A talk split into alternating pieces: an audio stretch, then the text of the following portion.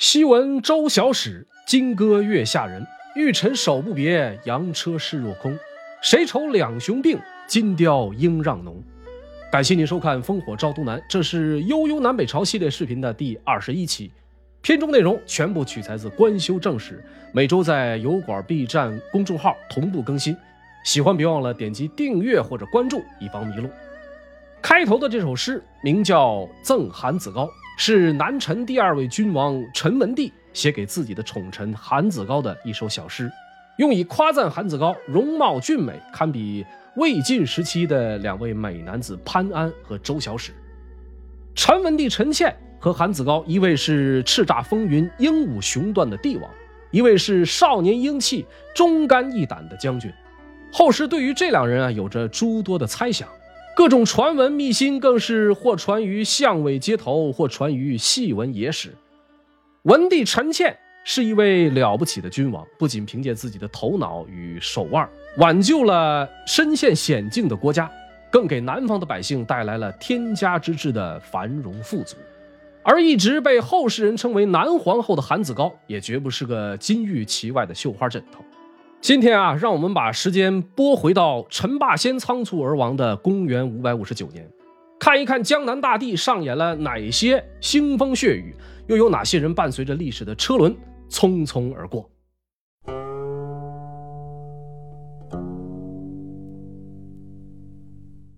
南陈永定三年三月，陈朝开国皇帝陈霸先突然身染重病，不治身亡，享年五十七岁。这位称帝不到两年的野心家，终究没等到南方一统的光辉时刻，而丢在他身后的，则是一个根基未稳、摇摇欲坠的卑微政权。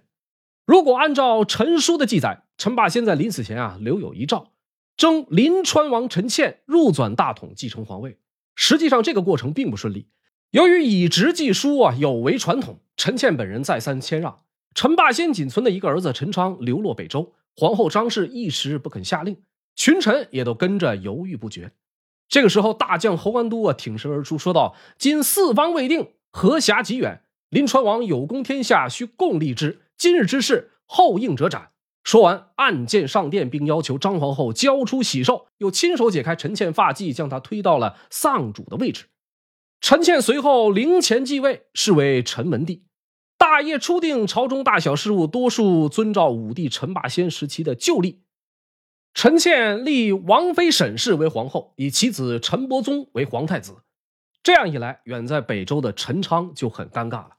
明明自己是合法继承人，可是堂兄陈倩竟然不讲武德，提前占位。于是恳请北周放他回归南土。北周这边啊，考虑到陈昌本人留在关中已经没有多少实用价值，不如做个顺水人情，坐山观虎斗。于是将陈昌放还。南归途中。因为良将王林阻隔，只能暂住在了安陆。王林在得知了陈霸先去世的消息后，亲自率领手中大军倾巢出动，带着良主萧庄直奔陈朝首都建康而来。与此同时，齐主高阳也派扬州道行台慕容衍率军声援。南陈这边以侯天领兵出屯芜湖，交战双方剑拔弩张。隔江对峙了将近一百多天之后，一场大战，王林被侯天杀得大败，几近全军覆没。王林不得已投了北齐。回过头，咱们再来看陈昌。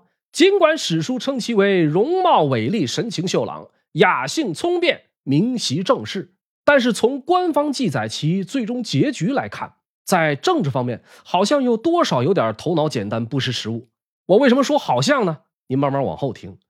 暂居安陆期间，陈昌给陈倩写信。责备其擅登大位，字里行间全是不满和傲慢，惹得陈倩啊忍不住跟侯安都发牢骚，说太子即将还朝，我只能找个地方当藩王养老了。侯安都听后直言说：“自古哪里有被戴的天子？”随后，侯安都主动申请要去迎接陈昌，陈倩深知他的用意，便准许侯安都前去接驾。抵达安陆，侯安都将陈昌迎上驶往健康的大船。沿途，他诱惑陈昌到船头观景。这位皇子离开故国日久，不免心生感慨。然而，就在他满怀憧憬的时候，背后的侯安都一把将他推进了江里。对外则宣称陈昌因船只故障坠江溺亡。于是，陈朝再度迎来了国葬。陈倩以王礼厚葬陈昌，亲出灵窟，并追谥其为衡阳献王。不仅如此，陈倩还将自己的儿子陈伯信过继给了陈昌，为其后嗣。后人啊，有诗缅怀这位皇子，说：“游子巍巍卧地服，潜心施药一身孤。早知今日陈江底，何不长安做匹夫？”故事讲到这里啊，按照正史的记载，陈霸先唯一成年的一个儿子就这么。葬身湖底，陈昌自己啊没有后人，陈霸先自此绝嗣。可是事实果真如此吗？根据最近几年的学者研究，在上虞祁县陈氏宗谱中发现，自隋平昌有武康袭居上虞小月，也就是说，陈昌在隋朝平定南陈这一年，由武康搬家到了上虞小月。陈昌的儿子陈仁一直活到隋开皇二十年，后世子孙一直繁衍生息。陈仁出生在天嘉元年，而《南史陈书》所记载，陈昌去世也刚好是在天嘉元年。族谱啊，因为血缘关系和伦理等多方面的约束，通常不会出现错认祖宗的情况，因此可信度极高。如果宗谱的记载为真，就说明陈昌根本没有溺亡，而是带着怀孕的妻子跑到了一个地方，并生下了陈仁。史书记载，侯安都迎官回京。则很可能是事先安排好的一场大戏，或许是陈倩、陈昌兄弟俩私下达成某种默契，或许是侯安都念及陈霸先情谊不忍下手。无论如何，历史很可能啊和我们开了一个大玩笑。这一手金蝉脱壳玩的实在是太过玄妙。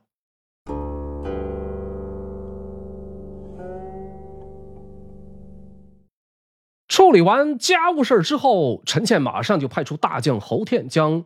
荆州以东、长江以南的土地收入囊中。然而，与全盛时期的南梁相比，失掉巴蜀、汉中、荆襄、淮南的陈朝，其版图仍旧减少了近一半。可饶是如此，陈倩依旧愿意割地换人，换谁呢？安成王陈顼。陈顼字少氏，小字师利，始兴昭烈王陈道坛的第二子，陈倩的亲弟弟。史书记载其少宽大，多智略，美仪容。身长八尺三寸，手垂过膝，有勇力，善骑射。和陈昌一样，梁元帝时期啊，陈顼被陈霸先派去江陵，而后哥俩辗转流落到了北周。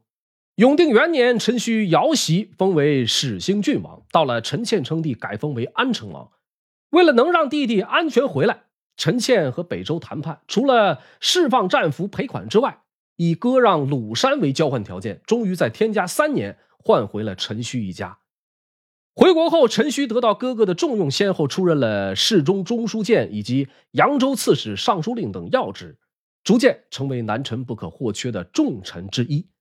由此可见，陈倩是一位十分顾念亲情的君王。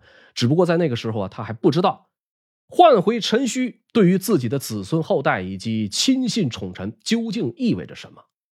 此时的北齐啊，已经由高湛当政，南陈北齐互通使者，恢复外交，两国逐渐进入到了互不侵犯的蜜月期。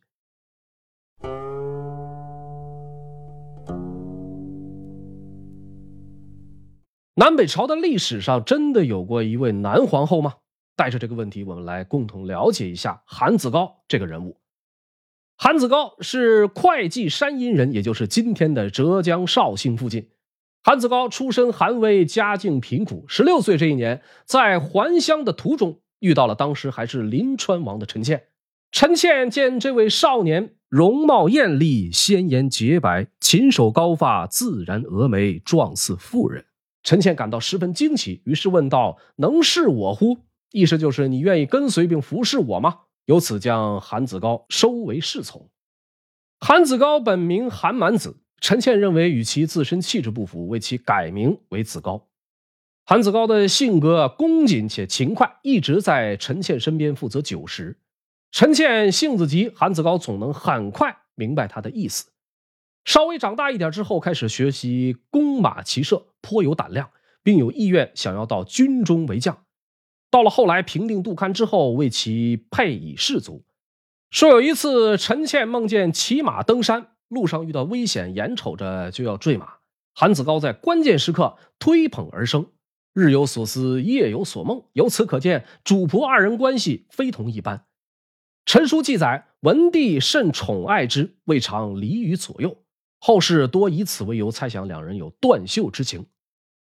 讨伐张彪的时候，陈倩兵败被困，韩子高与乱军之中联系到大将周文玉，使得陈倩脱离了危险。从天嘉元年开始，韩子高多数时间是在东征西讨，轻财礼士，归之者甚众。到了天嘉六年，获封右卫将军，手握重兵。韩子高从一名小小的侍从，完成了他愿为将帅的志愿。陈文帝正式的皇后是沈妙容，南皇后之类的爱情绝唱，或许更多的是后世意淫罢了。即便两个人真有点什么，魏晋南北朝时期的南风盛行，从这一角度来看也是很正常的。当今社会呢，也有很多类似的情况。我个人的观点是，应该给予足够的包容和尊重。生活方式、情感取向是每个人的自由。就像张国荣，即便这个人已经不在了，可是依旧有很多人喜欢他。每年到了四月，都会用各种形式去纪念他。人们不会因为他和唐先生的关系，呃，而去反感甚至诋毁。相反的，更多是尊重和感动。除了为张国荣先生个人魅力所折服，我相信更多原因啊，是我们整个社会是在进步的。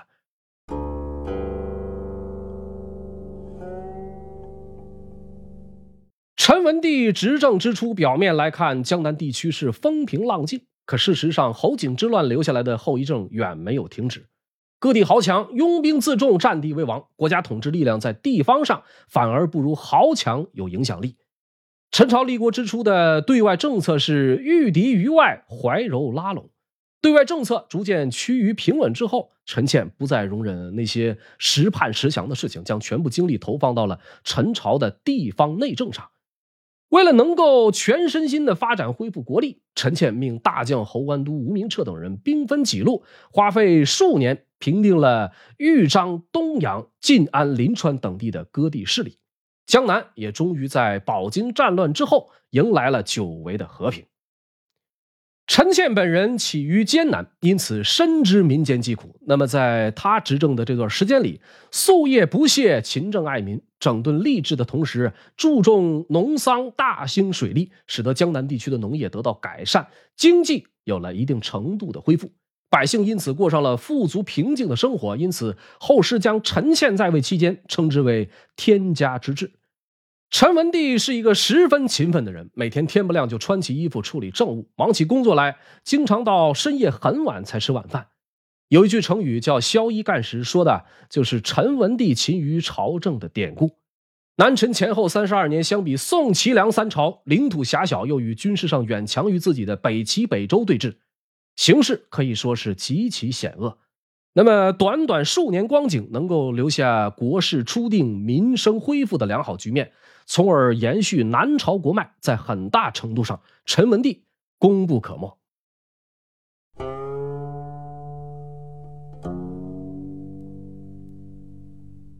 政局稳定，国家兴盛之后，功高震主的侯安都逐渐成了陈文帝的一块心病。当时的侯安都因为战功赫赫，已经身兼侍中、征北大将军，被徐州刺史，不仅权势滔天，还手握重兵。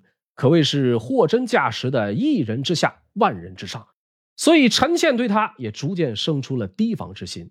主仆二人勉强维持表面的和气，然而侯安都啊，自认拥立有功，根本就没意识到陈倩的心理变化，行为做事依旧是我行我素，甚至骄横跋扈、傲慢无礼。说有这么一次，侯完都陪着陈倩到野外游玩，酒过三巡之后，他开始得意忘形。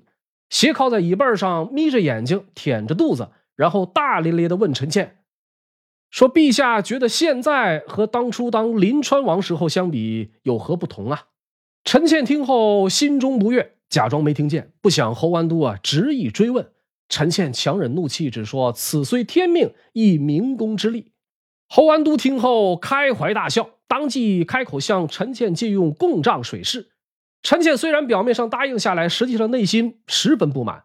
次日，侯安都带着妻妾外出游园，他毫无顾忌的登上彩船，坐在御座上，还便邀自己的僚属宾客分列在臣子的席位上。外人看来，俨然是君主宴请群臣的场景，这让陈倩生出了除掉侯安都的念头。一无所知的侯安都返回京口后，陈倩数次派人去调查他的部下，将有罪的将领悉数缉捕。侯安都这才察觉陈倩的用意，于是他密嘱别驾周弘时，串通蔡景历也去探听朝廷的动向。岂料蔡景历将此事报告给了陈倩，这让陈倩彻底对侯安都动了杀心。天嘉四年春天，陈倩下诏调遣侯安都出任都督江吴二州诸军事、征南大将军，去江州担任刺史。按照规定，大臣调任前必须进京拜谢。侯安都没想到这是一个陷阱，毫无防备的。入宫谢恩，被陈倩在宴席上抓获。第二天，便以谋反的罪名被赐自尽。不过，陈倩感念侯安都的过往，在其死后并没有株连他的家人。不光如此，他还为侯安都办理了后事，了却了这段主仆情谊。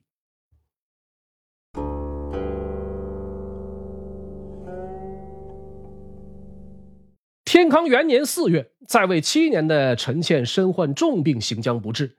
由于担心年少的太子陈伯宗难堪重任，陈倩将弟弟尚书令陈顼叫到跟前，说：“今三方鼎峙，四海示众，一力长君，不如我就将皇位传给你吧。”陈顼听后是拜服于地，涕泣故辞。陈倩又把道仲举、孔焕、刘师之等亲信找来，同他们商议改立储君的事情。但孔焕等人坚持要陈伯宗继承大统，还含泪保证，安成王若有废立之心，他们就一起抵制，不敢闻诏。不日，一代明君陈倩病逝，享年四十四岁。太子陈伯宗继承大统，次年改元光大。刘师之、道仲举受诏成为辅政大臣。此时的皇叔安成王陈顼，官居司空、尚书令、扬州刺史、录尚书事、都督中外诸军事。已经是毋庸置疑的宗室领袖和群臣之首，这使得刘师之、道仲举对他多有忌惮，于是联系了右丞王先、舍人殷不宁以及右卫将军韩子高，秘密商议对策。这个时间节点的韩子高已经拜为右卫将军，统领军府，在诸将中士马最盛，因为感念旧主陈倩的恩德，想为新主报效。所以与刘师之、道仲举结盟，想要将安成王陈顼啊调离京都。东宫舍人殷不宁为人浮躁，私下认为啊事不宜迟，于是矫诏命陈顼：今四方无事，王可且还东府经理州。那意思就是说，现在中央没什么事儿了，安成王您回家歇着去吧。陈顼看后感到愕然，当即准备离开尚书省。陈顼手下有一名记事叫毛喜。这毛喜胸有城府，劝说陈顼先不要妄动。毛喜说：“陈氏天下根基不稳，四面楚歌，今日之言未必是太后的意思，大王不可轻举妄动。如果离开尚书省，就会受制于人，到时候恐怕会步三国曹爽的后尘。”俗话说呀，听人劝，吃饱饭。在毛喜的分析下，陈顼稍微放下心来，转头向领军将军吴明彻询问。吴明彻完全赞同毛喜的意见，于是陈顼借口生病，反倒带着铺盖卷住到了尚书省，并且呢，他还找来刘师之，没话找话，将其留在尚书省长谈。背地里，毛喜则代表着陈顼跑到沈太后跟前打探事情的来龙去脉。这太后说：“今伯宗幼弱，正是并委二郎，此非我意。”意思是说啊，我儿子年纪小，朝政全都仰赖二叔陈顼，调离尚书省不是我的意思。太后又把新君陈伯宗找来询问，小皇帝说：“此自师之等所为，朕不知也，应该都是刘师之他们干的，我压根儿就不知道有这么回事毛喜回禀陈顼，陈顼直接囚禁了刘师之，随后面奏太后和皇帝，辩述刘师之的罪状。小皇帝于是说：“此等人。”任由叔父惩治，有了这句话，剩下的就好办了。陈顼随即将刘师之、王先下狱，当天夜里于狱中赐死。殷不宁由于少有孝行，素来为陈顼所敬重，因此只被免了官，又将道仲举降职处理，其他人等概不追究。一场托孤大臣想要扳倒实权宗王的风波，就此告一段落。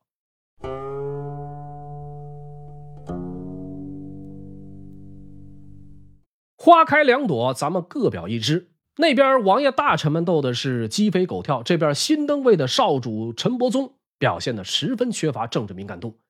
从正史来看，陈伯宗虽是陈倩的嫡长子，陈朝的第三位帝王，留下的史料却不多。后人有诗评价他的一生是懦弱愚蒙空握拳，被人玩弄掌心间，终究一日人反手，稀里糊涂下九泉。可见陈伯宗其人是资质平庸、懦弱无能。其父陈倩临死前的担心不无道理。面对皇叔陈顼独揽大权，陈伯宗也没有进行过什么反抗，反倒是他的母亲沈太后和弟弟始兴王陈伯豹为了他的皇位是操碎了心。陈伯茂是陈倩与沈妙容的次子，八九岁的时候啊，就先后担任过彭城太守、扬州刺史。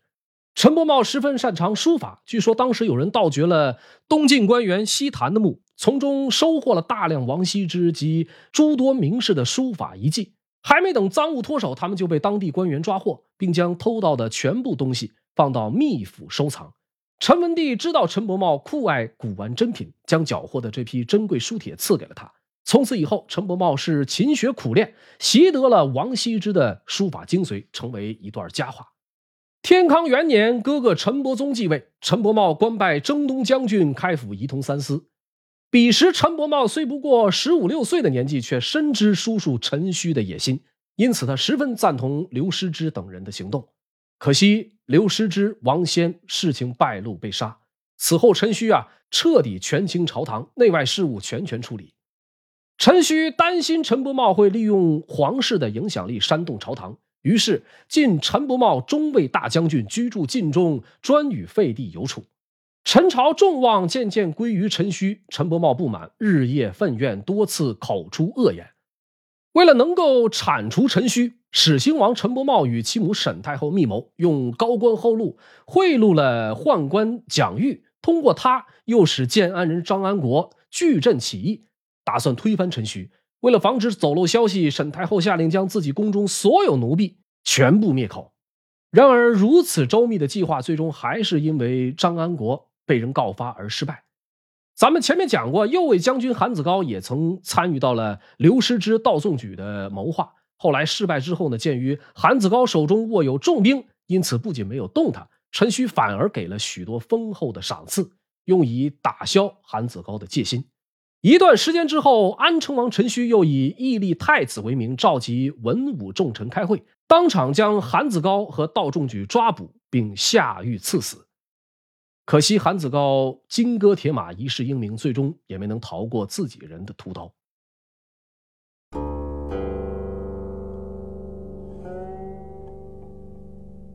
韩子高的死让同为陈倩心腹的华角心里开始打鼓。华角是晋陵济阳人，也就是今天的江苏省江阴市附近。侯景之乱的时候，华角本来是为侯景心腹王伟效命。陈霸先起兵之后，侯景将陈家老小一并抓来下狱，这其中就有后来的陈文帝陈倩。华角当时刚好负责看押，对陈倩格外照顾。侯景败亡之后，华角顺理成章地开始追随陈倩，并逐渐成为其心腹近臣。到陈倩去世的时候，华角已经官拜襄州刺史，和韩子高一样手握重兵。韩子高当时主要是负责京师防卫，华角所在的襄州则是南陈军事要地。陈倩当初的计划是以襄州为根基进军荆州和巴蜀，因此华角手下兵多将广，武器精良。眼见韩子高等前朝旧臣遭到清洗，一来二去啊，这华角便有了反意。陈顼得知了画角暗通北周和后梁，于是先发制人，以大将吴明彻为新任襄州刺史，领三万水军西讨画角，又命大将淳于亮率水军五万紧随其后，又派出司空徐度、冠武将军杨文通领兵从陆路袭取画角后方。很快，北周、后梁、画角三方联军在转口与吴明彻、淳于亮的南陈水军相遇，一场大战由此在江面上爆发。吴明彻、淳于亮目击敢死队驾驶大量军中小船冲击联军大舰，联军用拍杆予以回击。这个拍杆啊，是中国古代水战一大利器，通常是在军舰上竖起一根大号木杆，在其顶端捆绑有石块。两船进战时放下拍杆，可以一击将对方的船舰击毁击沉。吴明彻、淳于亮眼瞅着自己一方的小船一艘接着一艘被对方拍杆一击击碎，看准了对方大舰已经发拍接近，于是尽数派出己方军舰全力回击。联军战船由于拍杆已经没有了石头，顿时成了摆设，毫无还手之力，大多被陈军的拍杆击碎船舱，然后沉入水底。联军的主帅宇文直不死心，又用船只啊装满柴草。点燃后顺风而下，没想到这风向突然逆转，一艘艘火船被吹了回来，反而烧毁了大量联军的战船。吴明彻、淳于亮顺势冲杀，联军就此大败。华角、宇文直等少数人狼狈逃回江陵。陈军俘获万余人，战马四千余匹。华角一党大小众将四十余人，最后绝大多数被斩首示众。一己势力被尽数清除之后，安成王陈顼。联合领军将军吴明彻以及太皇太后张氏，废少主陈伯宗为临海王，废始兴王陈伯茂为温麻侯，陈顼自己登上皇位，是为陈宣帝。感谢您收看本期视频，这里是烽火照东南悠悠南北朝系列视频的第二十一期，南北朝的故事还有最后两期即将终结，看完了如果喜欢别忘了点个赞，我们下期不见不散。